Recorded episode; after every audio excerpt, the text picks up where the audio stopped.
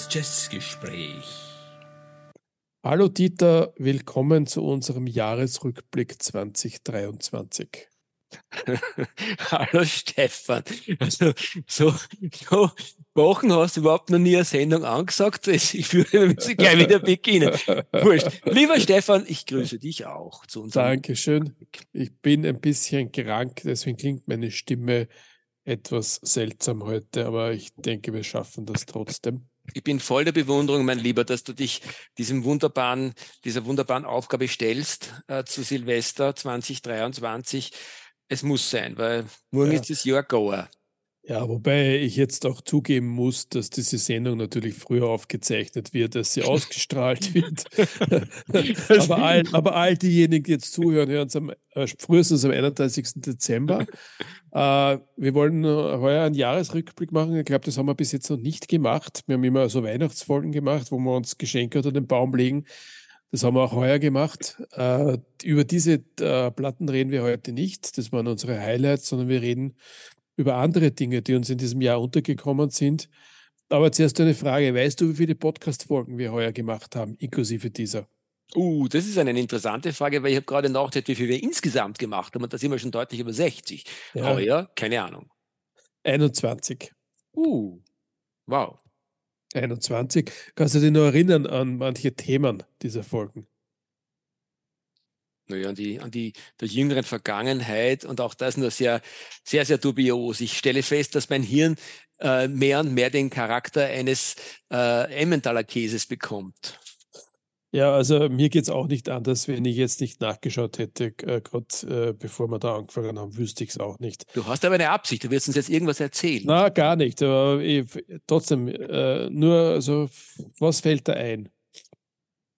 Naja, ich, das ist jetzt leicht, weil ich habe gerade nebenbei den Orden aufgemacht.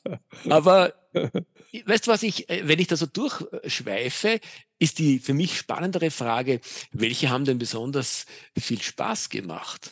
Und da muss oh. ich schon durchaus sagen, dass, dass mir unsere jüngst zurückliegende Coltrane 1965, das war schon sehr, sehr inspirierend. Ich bin wieder auf den guten alten John gestoßen und glaube, dass ich doch noch die eine oder andere Platte aus dieser Zeit mir irgendwie versuchen muss äh, nachzukaufen. Wir sind heuer auch äh, erstmals ähm, deutlich abgewichen vom, vom Jazz-Thema, wenn ich mir so die Folgen durchschaue. Äh, es war gerade die zweite Folge im, im, im Jänner, hat geheißen Pearls of Pop. Das hatte mit Jazz dann nicht mehr viel zu tun. Wir hatten dann eine Sendung, die hieß Ordnung in meinem Plattenschrank. Die hat mit, mit, mit Musik per se wenig zu tun, sondern vielleicht sehr nett. mit unseren Neurosen, ja. aber es war eine nette Sendung. Ja, ja, ja, ja. Richtig. Wir hatten Emerson Lake and Palmer, auch nicht unbedingt Jazz. Ja, und wir hatten Steely Dan, auch nicht Jazz.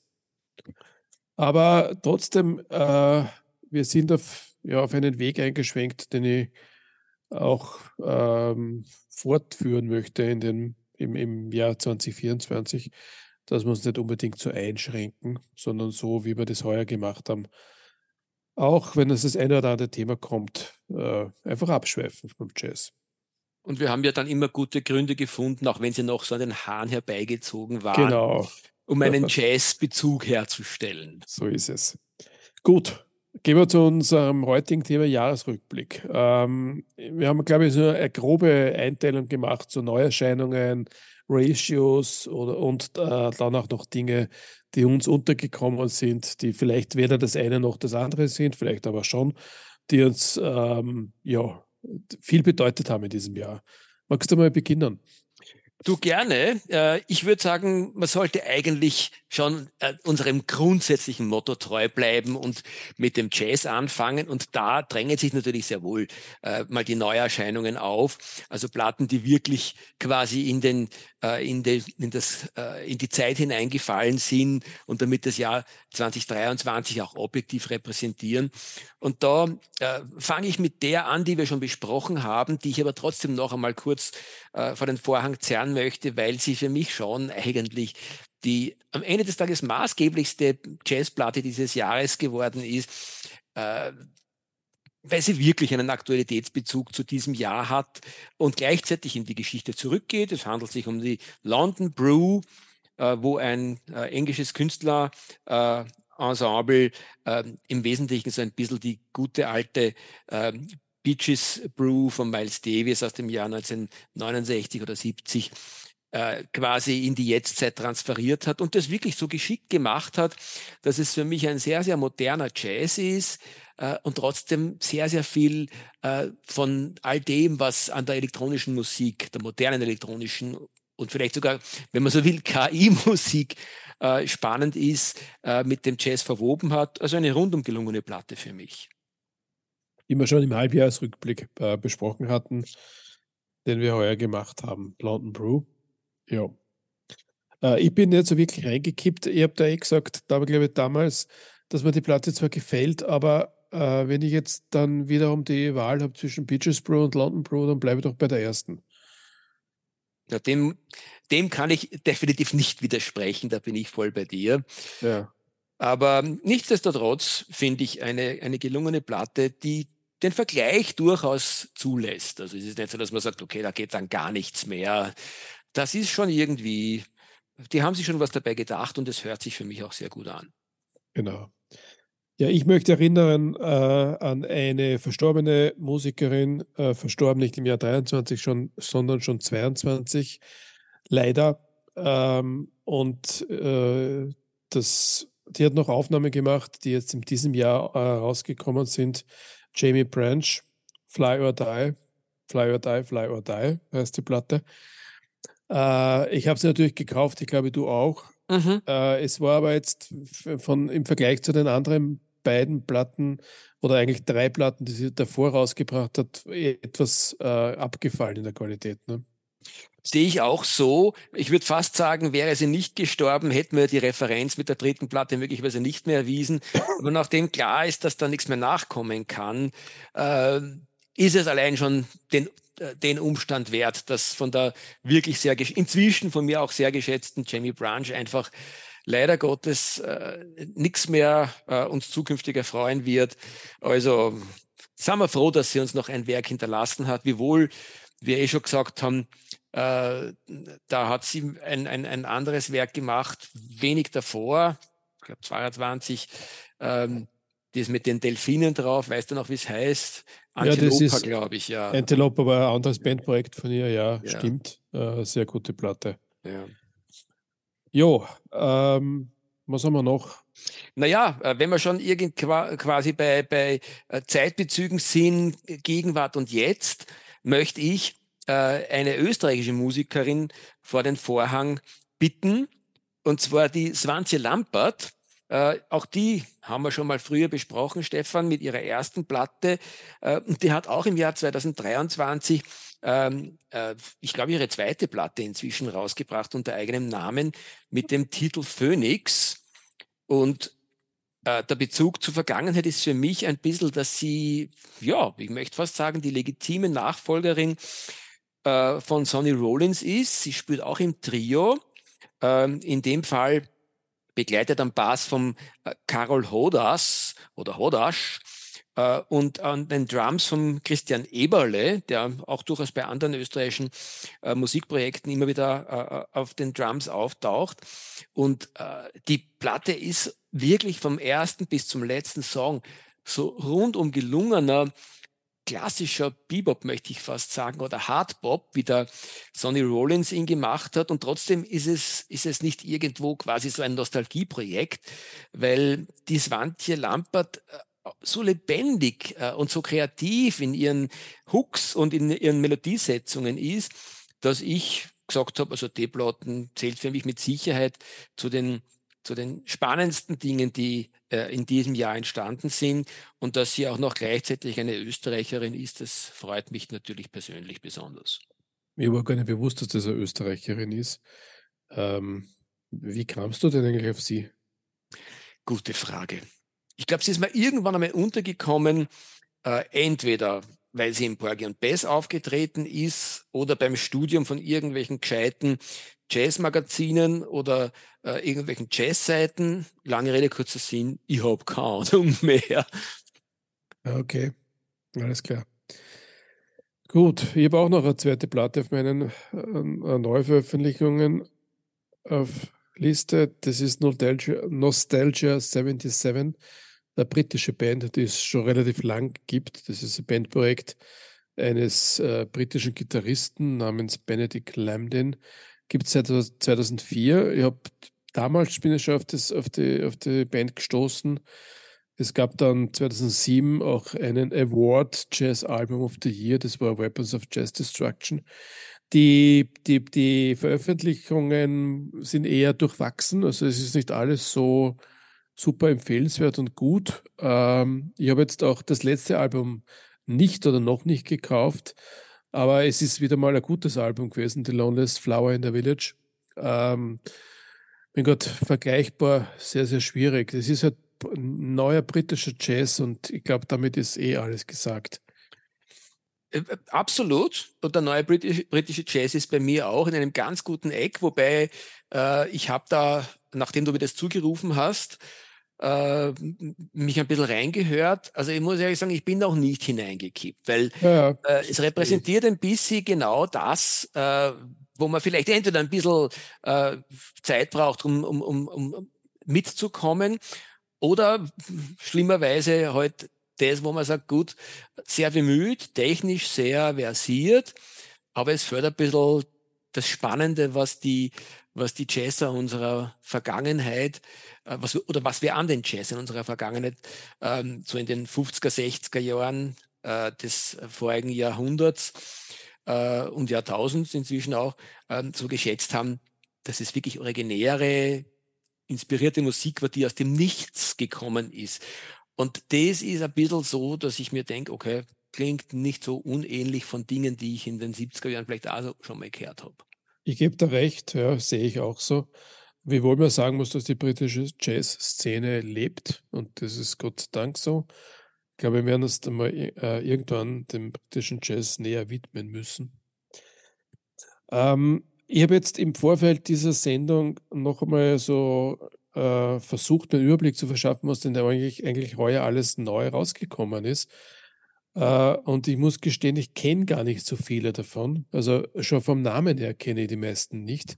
Ich weiß es nicht, ob das jetzt gegen uns spricht oder, oder, oder nur ausdrückt, dass das doch noch ein Nischenprodukt ist, dieser neue Jazz. Aber es sind schon noch ein paar bekannte Namen dabei gewesen, die an mir vorbeigegangen sind. Äh, Kran zum Beispiel ein neues Album rausgebracht. Äh, Nils Peter Mollwehr, John Schofield, äh, Wolfgang Mutspiel, ähm, Donny McCaslin, ich weiß nicht, ob du den kennst, das ist, glaube ich, amerikanischer Saxophonist, das hat zwei Platten ausgebracht. Das haben wir alles, oder ich habe das alles nicht gehört. Ja. Und ja, ich frage mich, dann immer, warum eigentlich? Warum geht es so an uns vorbei? Und der Versuch einer Antwort ist, ja, weil das nirgendwo gespielt wird. Das ist eine gute Antwort, wobei also sowohl also äh, die, äh, die, die beiden Gitarristen, der Mutspiel, der Österreicher und der Schofield, der Amerikaner, glaube ich, in dem Fall, die Neuveröffentlichungen waren mir sehr wohl bekannt, aber das vergab recht. Ich habe eigentlich weder in die eine noch die andere bis jetzt hineingehört. Ähm, aber was das betrifft, mein persönlicher Zugang, wir haben uns durchaus auch beide mit so vielen ähm, Themen äh, und auch Platten aus der Vergangenheit beschäftigt, ähm, dass da einfach keine Zeit geblieben ist. Und mir ist nie langweilig geworden bei den Themen, die wir uns gesucht haben. Also, ja, das, ja. Ähm, ich weiß nicht, ob wir in der Vergangenheit verhaftet sind und das eben daran liegt oder ob es vielleicht dann doch so ist, dass die Musik aus der Vergangenheit ein bisschen spannender ist, als was so, so am massig auf den Markt kommt heute. Na, wir haben es ja auch schon bei der letzten Sendung, glaube ich, irgendwo in einem Nebensatz erwähnt. Es ist die Reissue-Politik der äh, produzierenden äh, Unternehmen im Jahr 2023 dermaßen spannend gewesen, finde ich. Ja. Dass wir da einfach einmal schon den Fokus voll drauf gelegt haben. Äh, da wird sicher heute dann noch einiges dazu äh, kommen. Ich möchte aber, bevor wir in die Vergangenheit noch schauen. Ein, ja, ein, ein ja. Punkt noch, weil, weil, ich, weil du gesagt hast, du hast nicht reingehört. Ähm, ich habe die meisten auch nicht reingehört. John Scofield habe ich mir angehört. Ähm, mhm. Ein seltsames Album insgesamt. Wirklich? Okay. Es, es heißt Uncle John's Band. Das, das verweist schon mal auf einen Grateful Dead Song und es war dann auch ein ist dann auch ein Cover drauf von Uncle John's Band. Es, ist, es beginnt mit Mr. Tambourine Man. Mhm. Ähm, es ist ein Alterswerk. Lassen wir es einmal so stehen. Ui, das klingt in dem Fall nicht besonders spannend. Nein, ist es auch nicht. Okay.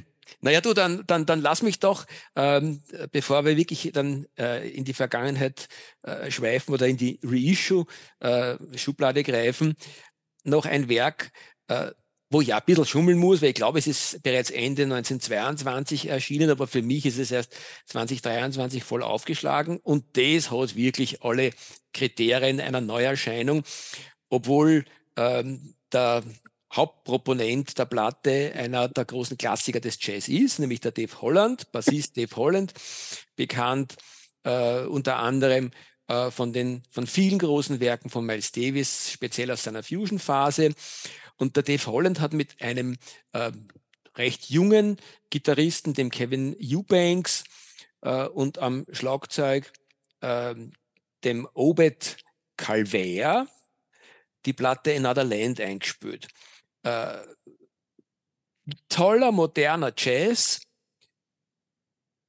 Auch die Platte selber ist wunderschön. Sie ist so in, äh, im grafischen Schwarz und Gelb gehalten und äh, es handelt sich um eine Doppel-LP und die ist dann auch noch, zumindest ist meine Ausgabe, in diesem ähm, durchsichtigen Gelb, Translucent Yellow heißt es, glaube ich, in, in ähm, Englisch.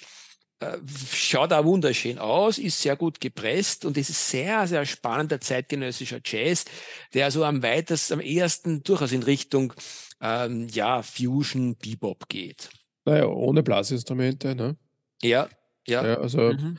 Bass, Schlagzeug, was war das dritte Instrument? Äh, Gitarre, äh, nein, es ist, ähm, es ist Bass natürlich der, der, der Dave Holland, Gitarre der Eubanks und, und am Schlagzeug eben der. Und Schlagzeug, ja. Also reduziert, äh, ja, zeitgenössisches Album, gut. Ähm, Doppelalbum, ob es das trägt, 80 Minuten lang, das ist eine andere Frage. Also, äh, ja, oder äh, also manchmal mich dabei ertappt, dass man langweilig geworden ist. Okay, na, es ist natürlich eine sehr zurückgenommene Musik und du hast schon recht. Es gibt Passagen, die super spannend sind, die dich voll, voll hineinziehen und dann gibt es Passagen, die besser als Hintergrund funktionieren für mich. Ähm, du musst also umswitchen, keine Platte für jeden Zeitpunkt, weil sich, wie du richtig sagst, 80 Minuten hinzusetzen und konzentriert zu hören, da kann es dann schon sein, dass man zu meditieren anfängt. Ja, genau. Okay. Na, würde ich sagen, wir gehen zu den Ratios, oder? Du hast ja schon das angekündigt, dass das Jahr 2023 sehr, sehr reich war an Wiederveröffentlichungen im ja. Jazz, was uns alle sehr freut, weil es, es sind auch einige Dinge dabei gewesen, die jetzt lange Zeit nicht gegeben. Mhm. Äh, ich möchte gleich mal vielleicht mit, mit dem Album Abby, von Abby Lincoln anfangen, Abby is Blue, das ich mir jetzt endlich kaufen konnte, weil es es als Reissue gibt. Es gab es lange nicht am Markt. Mhm, das ist vollkommen richtig. Und jetzt in einer sehr, sehr schönen Ausgabe und sogar zu einem, sagen wir mal, halbwegs noch vertrat, vertretbaren Preis. Ich glaube, es gibt so zwischen 20 und 25 Euro kann man das ja, in dem erwerben. Ja, genau. Und das ist dann schon wieder ganz in Ordnung.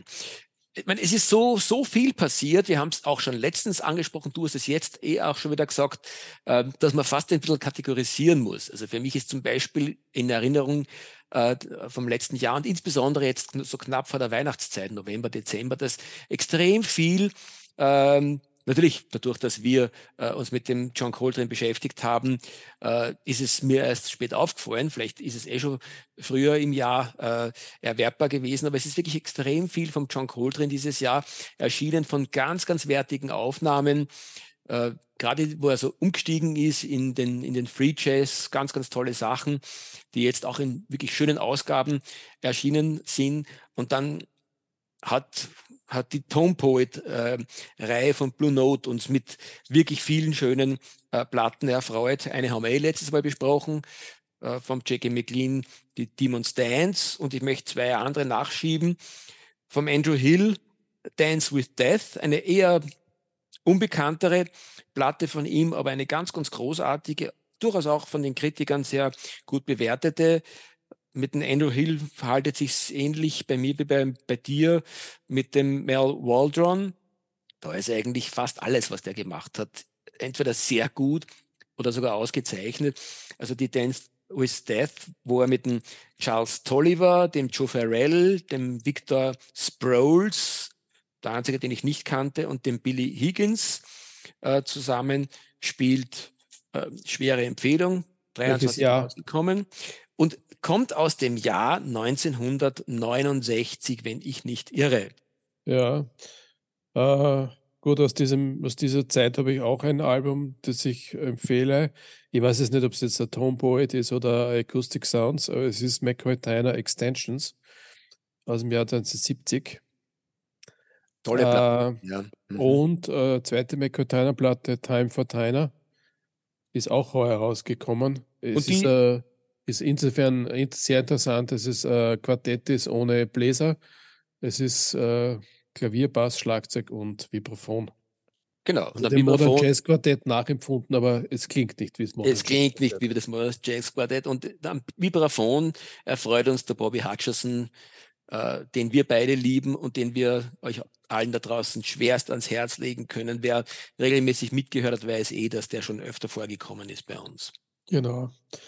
Ja, es sind, es sind auch ähm, äh, äh, Worth by Request Dinge rausgekommen. Das ist, glaube ich, auch, frag mir jetzt nicht, Impulse ich glaube, es ist Impulse. Ja, ja, es, ganz es, seltsam. Es sind, das sind frühere Impulse-Geschichten, die jetzt als ja, Worth by Request rauskommen. Genau, ja. es sind auch äh, Alben rausgekommen von Blue Note auf der, auf der Klasse, also nicht in der, in der hochqualitativen Tone Poet-Reihe, sondern als normale Reissues.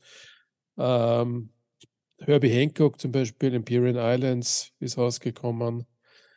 Ähm, Jackie McLean, Destination Out dann, äh, was es jedenfalls noch gibt, also bitte zuschlagen, ich weiß nicht, ob das heuer rausgekommen ist, letztes Jahr Evolution vom äh, Christian Moncourt.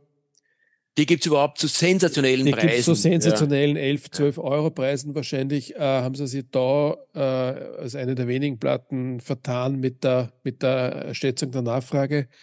Äh, Gresham Moncoeur kennt leider niemand mehr heutzutage und deswegen ist wahrscheinlich die Platte auch nicht stark nachgefragt. Aber es ist eines der besten Werke aus den 60er Jahren und wie gesagt um 11, 12 Euro und es ist eine tolle Pressung. Äh, jedenfalls bitte kaufen. Ja.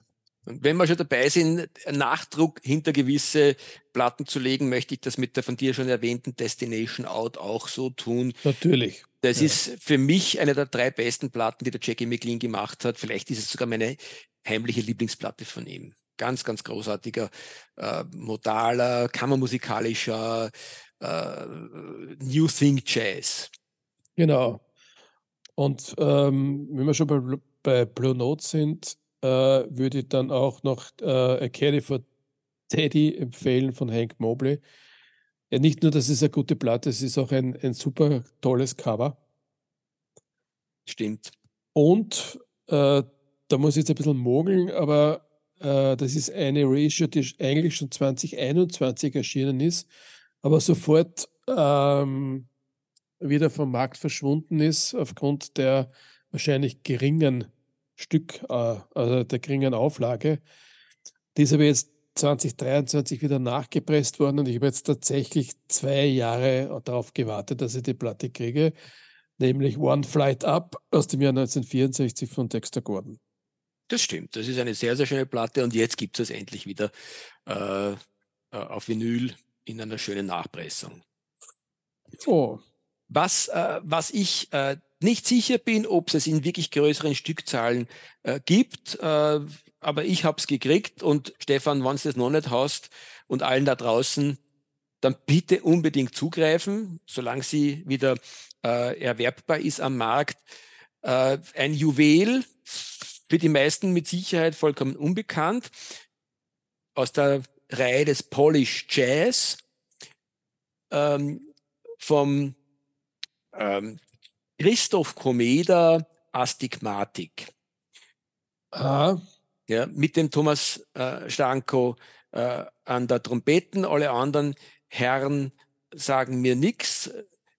Spisek Namislowski, Günter Lenz, offensichtlich ein Deutscher, und Rune Karlsson, der sagt einem, glaube ich, schon ein bisschen was, dir vor allem wahrscheinlich an den Drums.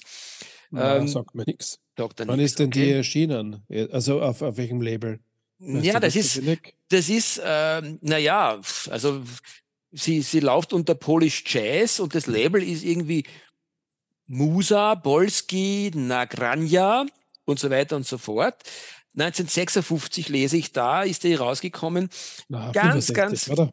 Ähm, nein, nein, 56. Ah, du hast recht, ja, ist interessant. Oben auf der Platte steht drauf Rockzahl 1956, aber richtig recorded in äh, Warschau im Dezember 1965. Also was ist da mit der Zahl da oben zu tun hat, keine Ahnung.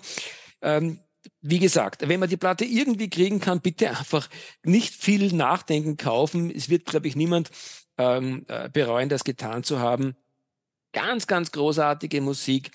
Äh, wie gesagt, am ersten würde ich sagen, so dem modalen Bereich zuordnenbar. Der Thomas ja, stimmt. wirkt ja für Qualität. Also ich habe mal Riesenfreude mit der Platten. Schwer zu kriegen, diese polnischen Sachen, aber da ja. ist einiges zu entdecken. Ja, definitiv. Ja. Ich glaube auch, da werden wir uns noch öfter unterhalten. Ja, kann sein. Mhm. Eventuell unterhalten wir uns in Zukunft auch mehr über japanischen Jazz. Mhm.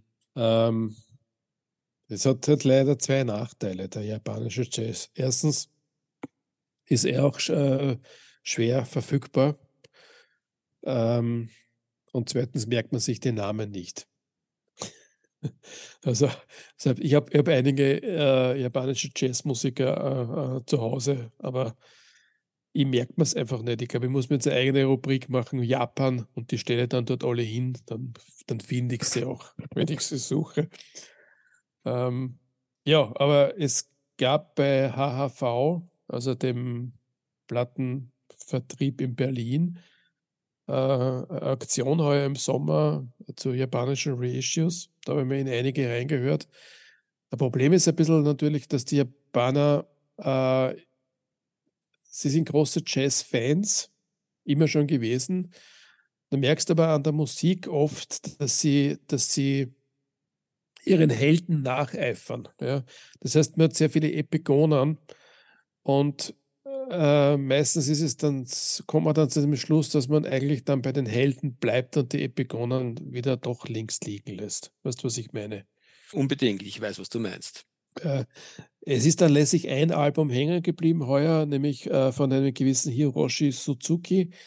Äh, das Album heißt Cat. Äh, Hiroshi Suzuki ist ein japanischer Trompeter gewesen, der in Kalifornien gelebt hat und dann irgendwann einmal in den 70er Jahren einmal kurz nach Japan zurück ist und mit Kollegen in Japan das Album Cat aufgenommen hat. Und es ist ein tolles äh, Hardpop-Album, äh, Hardpop, modaler Jazz, ähm, bisschen spiritual. Und es ist auch sein einziges gutes Album, soweit ich das ähm, hören konnte. Aber das gibt es immer noch. Also ist empfehlenswert. Also dazu muss ich jetzt unbedingt was sagen. Du hast mir die Platte ans Herz gelegt und äh, ich habe mir das Cover angeschaut und mir gedacht, oh Gott, ich kann mir schon vorstellen, in welche Richtung das gehen wird. Und äh, habe mich dann aber doch einfach überwunden und habe hab mich reingehört und ich konnte nicht mehr aufhören. Die Platten, die Platten durchgehört und habe sofort geschaut, wo ich sie kriege. Sie ist sauteuer, also ich glaube unter, unter 30 Euro sowieso no way. Aber es hat überhaupt kein Weg daran vorbeigeführt. Die ist spitze. Ich liebe sie heiß. Stefan, tolle Platte. Ich fürchte auch, es wird vielleicht von ihm die einzige wirklich äh, tolle sein. Die einzige gute, ja. Aber die Platten ist spitze, ein, ein ganz, ganz großes Werk, so unterhaltsam. Ich hätte sie sogar eher äh, im Fusion äh, oder sogar fast Jazzrock-Bereich verortet als im Modalen, aber äh, sei es wie es sei, die Platten ist sowas von unterhaltsam, also großartig. Tolle Empfehlung und ich gebe die hiermit weiter an euch alle da draußen. Ja, Dankeschön, sehr gut. Was hast denn du noch an Reissues? Irgendwas, was wir noch erwähnen sollten? Naja, äh, ich möchte eigentlich, äh, bevor ich zu den restlichen Reissues komme, die für mich äh, wichtig wären, äh, warte ich schon drauf, dass du, dass du uns äh, eine Platte von McCoy Tyner endlich empfiehlst, die du, glaube ich, auch auf deiner Liste hast. Na, Extensions habe ich schon erwähnt. Ja, äh, die Montreuirs hast du irgendwie so eingeworfen. Die würde ich eher im Dachboden gefunden äh, sehen, weil das ist ja kein Reissue in dem Sinn. Naja, dann, äh, dann, naja, dann, dann, dann hätte ich noch so ein Paket von, von, ähm, äh, ja, von klassischen Brockrock-Alben, die dieses Jahr für mich sehr, sehr wichtig geworden sind. Äh, allen voran einen Klassiker. Wer den nicht hat, der muss sowieso jetzt zuschlagen. Den gibt es oh, nämlich als, als echtes Reissue. Und zwar von der einzigen äh, bekannten italienischen Brockrock-Band. Oh. Dafür aber wahrscheinlich zu den zehn besten Brock-Rock-Bands ever gehört hat. Äh, Premiata Forneria Marconi. Ähm, und da gibt es ein Standardwerk, das auch immer wieder unter den zehn besten Brockrock-Platten auftaucht. Und dieses, das mir jetzt momentan gar nicht einfällt, haben sie dann später rausgebracht in einer internationalen Fassung unter dem Namen äh, Photos of Ghosts. Und das gibt's jetzt wieder äh, zu erwerben. Das heißt, ich habe es im ersten Halbjahr irgendwo gekauft und ich hoffe, es gibt's noch immer. Ich habe keine Ahnung, wovon du redest. Zeig das mal in die Kamera. Premiata Forneria Marconi.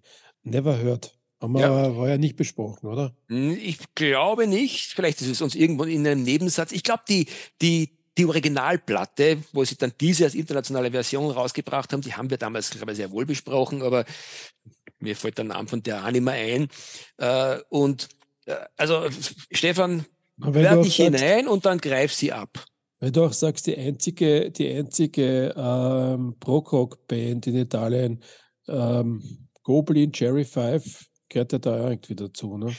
Ja, du hast recht, ja. Wobei Goblin und Cherry Five, äh, die ja teilweise auch, glaube ich, äh, ident sind, was die Besetzung betrifft. Ja, ja. Äh, ja, hast eigentlich recht, ja, kennen dann eigentlich auch dazu.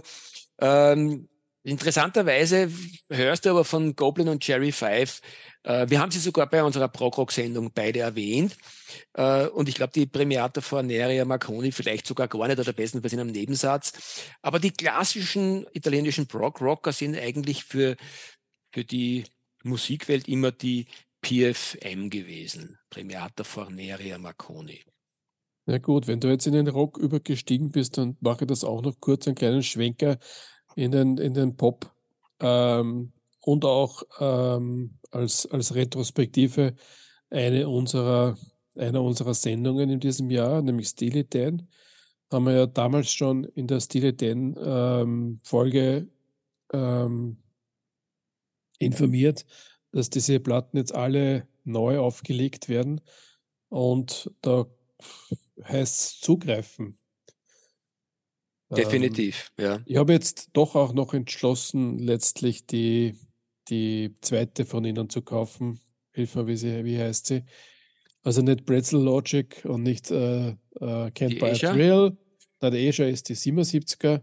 Mhm. Wie hat denn die zweite Kasse mit den Puppen drauf? Ach Gott, ja, ja, ja, Gott, mein, das erwischt äh, mir am falschen Fuß. Die mit den Puppen drauf, ja. Ja, ja. Ja. Genau. Die gibt es jetzt gerade um 20 Euro äh, im, im Netz.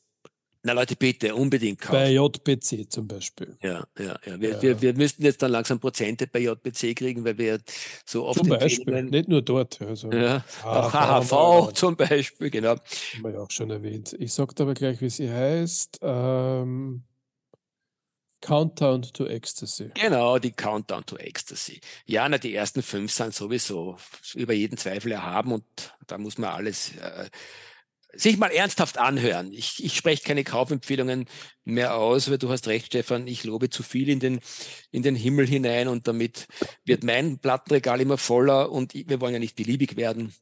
Ähm, nichtsdestotrotz, äh, ich möchte noch ähm, eine Empfehlung, die du mir Anfang des Jahres irgendwo zugerufen hast, aufgreifen, hat mich auch in diesem Jahr sehr, sehr berührt.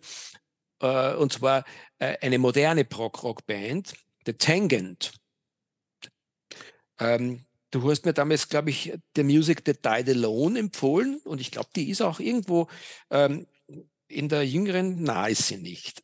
Äh, vielleicht ist sie jetzt wieder rausgekommen, äh, dieses oder voriges Jahr. Ähm, und die hat mir sehr gut gefallen, gibt es in einer wunderschönen Ausgabe. Ebenso eine, die schon fünf Jahre früher noch erschienen ist, A Place in the Queue. Beides wunderschöne Platten, die auch von, von der Produktion her irrsinnig toll sind. Ähm, die Place in the Queue ist überhaupt auf irgendeinem gründlichen Vinyl ähm, rausgekommen und damit ein Gesamtkunstwerk, weil auch das Gatefold-Cover ähm, in, in grün gehalten ist und die Platten sind großartig produziert. Auch da für alle, die uns gehört haben und wissen, dass wir sehr kritisch sind bei äh, bunten Vinyl. Die sind astrein äh, produziert, klingen nicht nur hervorragend audiophil, sondern ist eine spannende Musik. Also mir gefallen die beiden sehr, sehr gut, haben mich das ganze Jahr auch gedanklich immer wieder und emotional sehr begleitet nicht weiter sagen, aber ich weiß nicht, von welcher Band er wirklich spricht. Ich habe keine Ahnung. Ja. Ehrlich, Stefan? ich weiß Tangent. War, Lustig. Kann, kann, sein, dass ich nicht drauf geschossen habe, weil ich es irgendwo gehört habe. Ja, im Zusammenhang mit Brockrock. Das ja. ist was für dich, aber ja, ja. das danach wieder vergessen. Ja. Nein, unbedingt Empfehlung, weil weil es eine von den, wenn, ich, wenn mir jemand sagen würde, hätte ich gewusst, dass sich irgendwelche jungen Engländer dran machen, den Brockrock in die Neuzeit zu bringen und äh, in den 2000er Jahren äh, quasi Brockrock-Platten zu machen, dann wäre ich wahrscheinlich schreiend davon gerannt. Ich wusste es aber nicht und nachdem ich dann schon hineingehört hatte, habe ich das erst dann recherchiert und da war es dann schon um mich geschehen, weil das wirklich sehr, sehr spannende Musik ist. Okay. Gut, also ich glaube, es gibt auch eine Flut von, von Free Issues, aber ich würde es einmal dabei belassen, weil sonst ähm, überschreiten wir unsere Zeit massig. Äh, und kommen vielleicht zur dritten Kategorie, äh, am Dachboden gefunden oder wie immer wir das bezeichnen. Wir meinen damit äh, Aufnahmen, von denen es in allgemein in der Öffentlichkeit nicht bekannt war, dass es sie gibt. Ja, bei Spezialisten möglicherweise ja. Ähm, die, das erste Album, das da in die Kategorie fällt, und da bin ich mir sicher, dass das auch nicht die Spezialisten wussten, sondern das ist tatsächlich eine Aufnahme, die, glaube ich, in der New York Library gefunden wurde äh, und unter dem äh, Titel Nights at the Village Gate rausgekommen ist. Wobei ich mir frage, warum Nights, weil es war nur ein, eine Nacht, die da mitgeschnitten wurde. Äh, von John Coltrane aus dem Jahr 1961. Jetzt ist es so, dass man äh, als Nicht-John Coltrane-Fan die Platte eher nicht braucht. Äh, es ist nämlich auch die Aufnahmequalität nicht die beste. Es ist ja kein offizieller Live-Mitschnitt gewesen. Es ist das damalige Quintett von Coltrane mit Eric Dolphy. Das macht es natürlich für, für Leute wie mich, der absoluter Coltrane-Fan ist, wieder interessante Aufnahme zu hören, wie wohl aus dem, aus dem Herbst 61 ja ist, aus, aus dem Village Vanguard äh, äh, das gesammelte, äh, die gesammelten Konzerte gibt, mittlerweile auf einer CD-Box. Aber was dieses Album so interessant macht, dass es eine Live-Aufnahme gibt darauf von Afrika, die einzige uns bekannte. Ja, ich äh, habe dir mal andächtig zugehört und möchte ergänzen, dass mich äh, bei der Platte vor allem eine Sache ein bisschen stört, die hast du hast eh schon erwähnt, dass halt wirklich, das ist ein echter Bootleg quasi von den Aufnahmebedingungen. Da ist halt wirklich die Aufnahmequalität so, dass ich sage, ähm, da reicht's, wenn man sich irgendwo vielleicht die CD-Version zulegt, aber CDs sind für mich eh schon fast ein No-Go. Und bei der Platten bin ich dann letztendlich immer davor zurückgeschreckt, dass die einfach äh, knapp unter 40 Euro kostet. Sehr, sehr schön gemacht, eh alles wunderbar. Aber ich bin dann immer irgendwo zu dem Punkt gekommen, okay, einen 40er hinzulegen für eine an sich wunderschön kompilierte Doppel-LB, die aber dann vom Sound her einfach mich nicht erfüllt.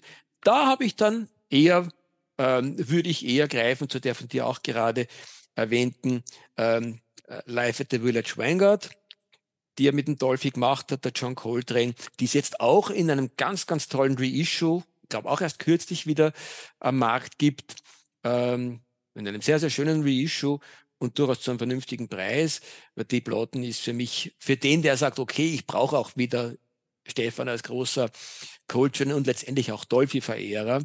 Also für dich ist das alles gemacht. Der, der kauft sich natürlich dann auch die Gesamtausgabe von der von den Village äh, Vanguard Aufnahmen.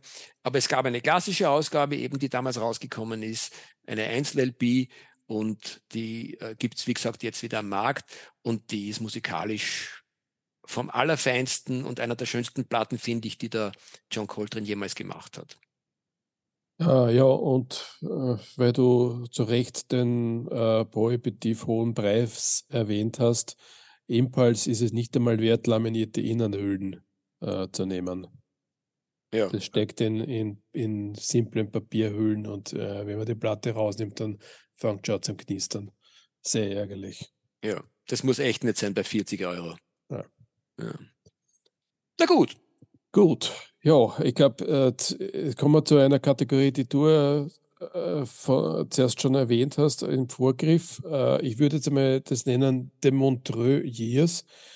Wir hatten ja schon das ein oder andere Mal über das Montreux Jazz Festival geredet und ich habe damals behauptet, ähm, dass das halt auch ein sehr ähm, nicht dem Jazz verhaftetes Festival ist, sondern ein bisschen Kraut und Rüben bringt. So wie das Vienna Jazz Festival, allerdings natürlich, das muss man schon sagen, auf einem gänzlich anderen Niveau als das Wiener Jazzfest. Das ist ja eigentlich, äh, da könnte man auf die Donauinsel eigentlich auch gehen. Ähm, also Montreux äh, Jazz Festival gibt es seit 1900, frag mich nicht, 69, 68, so in etwa.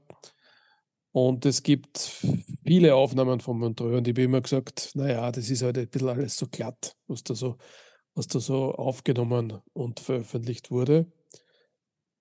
Und heuer äh, gab es zwei Veröffentlichungen, da muss ich sagen, da sind meine Behauptungen äh, Lügen gestraft worden. Das eine von McCoy Tyner und das andere vom Montreux, ah, sorry, vom, Monte, vom Modern Jazz Quartet. Sind auch McCoy Tyner hast du schon gekauft? Ja, ja, sind auch beide optisch wunderschön gemacht, finde ich. Das sind und, zwei Doppelalben, ne? Ja, und in sehr ja. wertigen, wertigen 180er Vinyl. Also zum ähm, Modern Jazz Quartett lasse ich dich was sagen. Ich habe es kurz reingehört, da kenne ich Spannenderes von Modern Jazz Quartett, wo man sagen muss, spannend ist eh relativ. Ja. Ähm, sehr akademischer äh, Jazz, finde ich, den, den, das Modern Jazz Quartett macht. Aber wirklich weggefegt hat mich die McCoy Tyner Montreux Years. Äh, wie gesagt, optisch auch wunderschöne Platten und sowas von, von kurzweilige, wunderschöne Musik. Äh, ist ja eher äh, in den 80er Jahren entstanden. Ähm, äh, und damit ein bisschen fast schon so der Fusion äh, verhaftet, aber allein äh, die Kollegen, die sich der McCartiner für die Konzerte, die dort versammelt sind, es ist übrigens, es sind zwei Montreux-Konzerte und dann ist noch ein äh, Konzert, ähm, das in der Miles Davis Hall äh, entstanden ist im Jahr 2009, sind auf diesem ähm, Doppelalbum vereint. Die Montreux-Jahre sind 81 und 86 gewesen. Und die Mitspieler sind unter anderem der äh, Freddie Hubbard, der John Schofield und insbesondere der Joe Henderson beim 86er Konzert. Joe Henderson mit einer seiner besten Performances ever, finde ich. 81 wurde er begleitet von äh, Leuten wie dem Arthur Blythe am Saxophon oder dem Chico Freeman am Saxophon. Und ähm, dann gibt's bei dieser Miles Davis Hall Geschichte aus dem Jahr 2009 an der Gitarre den Bill Frisell, was wunderbar spannend funktioniert. Also großartige Musik. Und es zeigt sich eben, dass Jazzrock, selbst dann, wann er, wann er zugänglich ist, wie diese äh, Nummern eigentlich durchgängig sind, trotzdem einfach wirklich spannend sein kann. Und auch Nummern, die über acht bis zehn Minuten gehen, nie langweilig werden. Tolle Musik. Ja, danke für den Hinweis übrigens. The Montreux Years deutet ja schon darauf hin, dass es nicht ein Konzert ist, sondern es sind mehrere Konzerte da zusammengefasst, also Ausschnitte aus Konzerten in verschiedenen Bandbesetzungen. Vielleicht macht es auch das so spannend. Ähm, die, von der Aufnahmequalität ganz zu schweigen, die ist großartig. Ja. Naja, äh, du hast doch die zweite Platte, Stefan, die, die mich jetzt interessieren würde, wie du den Zugang gefunden hast, weil wie gesagt. Äh naja, ich bin drüber gestolpert, also über, über, die, über das Modern Jazz Quartet Montreux auch. Also auch da ist es eher die Aufnahmequalität, die faszinierend ist. Ansonsten ist das Modern Jazz Quartet so eine Sache. Ne? Da, das meiste finde ich auch letztlich ein bisschen langweilig. Äh, es kommt immer darauf an, welche Stimmung man ist. Es gibt auch Avantgarde vom Modern Jazz Quartet, aber sicher nicht bei den Montreux. Aber wer also einen Überblick über das Schaffen haben will und das in einer ausgezeichneten Aufnahmequalität, der kann auch da zuschlagen. Naja, mein Lieber, wir haben doch schon jetzt ein gutes Dreiviertelstündchen hinter uns gebracht. Ich glaube, wir sollten unsere lieben äh, Zuhörerinnen und Zuhörer nicht von ihrem wohlverdienten Silvesterfest abhalten. Was meinst du? Da sind wir schon fertig. Ich möchte auf eine, auf eine Konzertreihe möchte ich schon noch hinweisen. Bitte. Äh, nämlich äh, live at der Fabrik Hamburg. Ja, die Fabrik ist eine Konzerthalle in Hamburg und da gibt es nicht nur heuer, sondern auch in den letzten Jahren schon immer wieder Aufnahmen äh, aus dem Jazz, die zumindest äh, es wert sind, reinzuhören. Heuer Pharaoh Sanders live at der Fabrik Hamburg im letzten Jahr, und ich muss gestehen, da habe ich noch nicht reingehört, werde aber bald tun, äh, live at der Fabrik, also das Senders-Konzert ist aus dem Jahr 80. Äh, letztes Jahr ist rausgekommen aus dem Jahr 86 eine Aufnahme McCoy Tyner und Freddie Hubbard Quartet. Ähm, wie gesagt, da muss ich erst reinhören. Kann ja noch nichts dazu sagen. Ich bin gespannt, was du berichten wirst. Ja, also das finde ich ja ganz gut, dass da, dass da so hm, Konzertreihen jetzt veröffentlicht werden, die äh, im Gegensatz zu, zu Coltrane und Co. wirklich eine gute Aufnahmequalität haben. Es sind meistens Radiomitschnitte äh, und zwar moderne Radiomitschnitte und damit ist das Ganze natürlich auch von einer gewissen Qualität. Und was ich besonders schön finde, ist, dass das ein bisschen ein Missing Link ja auch ist. Äh, in der Zeit ist der Jazz gerade auch wieder mal in einer Selbstfindungsphase gewesen. Mhm. Da sind äh, die die Zeit des Jazzrock war eindeutig. Äh, wer damals doch echten Jazzrock gemacht hat, ähm, der, der hat wirklich sein Publikum teilweise gelangweilt. Da war es dann echt schon diese Kaufhausmusikartige Geschichte. Äh, äh aber es gab eben einige Meilensteine und was ich mich so erinnern kann, hat sich da eben sehr, sehr viel live abgespielt und man hat das auch, wenn man sich in der Community umgehört hat, der hat da gesagt, boah, ich habe ein Konzert gehört, schaut, dass wir das nicht irgendwie auf Platte haben. Und jetzt kommen aber diese Dinge, weil sie teilweise, wie du richtig sagst, Stefan, teilweise von äh, guten europäischen Musiksendern mitgeschnitten wurden und irgendwo als Konserve gelagert wurden, kommen die jetzt langsam tröpfchenweise unter unterschiedlichsten Labels, eben wie Live at the Fabrik oder dem Montreux Years raus. Und man kann nur sagen, also ich kann nur sagen, boah, das ist wirklich gute Mucke, die wir da jetzt präsentiert kriegen. Gute Mucke. Und damit äh, beschließen wir das Jahr 2023.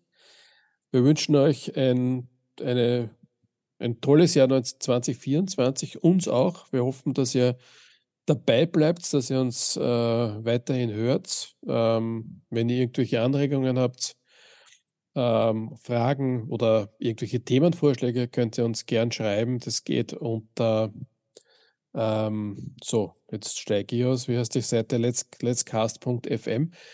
Da findet ihr unseren, unseren Podcast, das Jazzgespräch. Wir sind auch mit äh, unter meinmusikpodcast.de vertreten. Wir sind auf Spotify, da gibt es die Playlist dazu. Das wird heute übrigens eine Herausforderung, die Playlist zu erstellen, weil wir so viel genannt haben. Und wir sind auf äh, Apple Podcasts zu hören. Ja, wenn ihr heute Nacht zu keiner Party eingeladen seid und äh, das Fernsehprogramm, das seit 20 Jahren dasselbe ist, auch nicht sehen wollt, dann schlage ich vor, hört doch mal Musik wieder. Äh, legt euch eine gute Jazzplatte auf oder Wer es speziell haben will, der soll vor, kurz vor Mitternacht entweder auflegen The Closing of Winterland von The Grateful Dead. Das ist ein Konzertmitschnitt aus dem New Year's Eve 1977. Da kann man dann auch äh, mit Silvester feiern. Oder der Dieter kennt es besonders gut auch, der Jimi Hendrix äh, äh, Band of Gypsies. Ja? Der, wie heißt die Platte? Nein, Band of Gypsies die äh, zum New Year's Eve 1970, 71 aufgenommen wurde. Also da kann man dann schön ins neue Jahr rutschen. Ich das wäre es von meiner Seite. Ich hänge ich häng noch immer ein bisschen bei deiner Empfehlung, anstatt dass, dass äh, ihr, liebe Hörerinnen und Hörer, euch äh, Filme anschaut oder, oder Programme anschaut, die seit 20 Jahren dasselbe sind, hört euch Musik an, die seit 60 Jahren dasselbe ist. Ja, genau. Hört in den guten alten Jazz. Aber der Vergleich macht, die, macht euch sicher. Ihr werdet sehen, das kann viel mehr. So Gut. ist es. Prosit, also. Prosit, lieber Stefan, Prosit, ihr da draußen. Guten Rutsch ins neue Jahr, wo ihr uns hoffentlich wieder ähm, heftig interessiert abrufen werdet auf den vom Stefan so treffend genannten Podcast-Kanälen. Baba. Genau. Baba, tschüss. Ciao. Jetzt muss ich noch mal das Knopf finden. Da ist.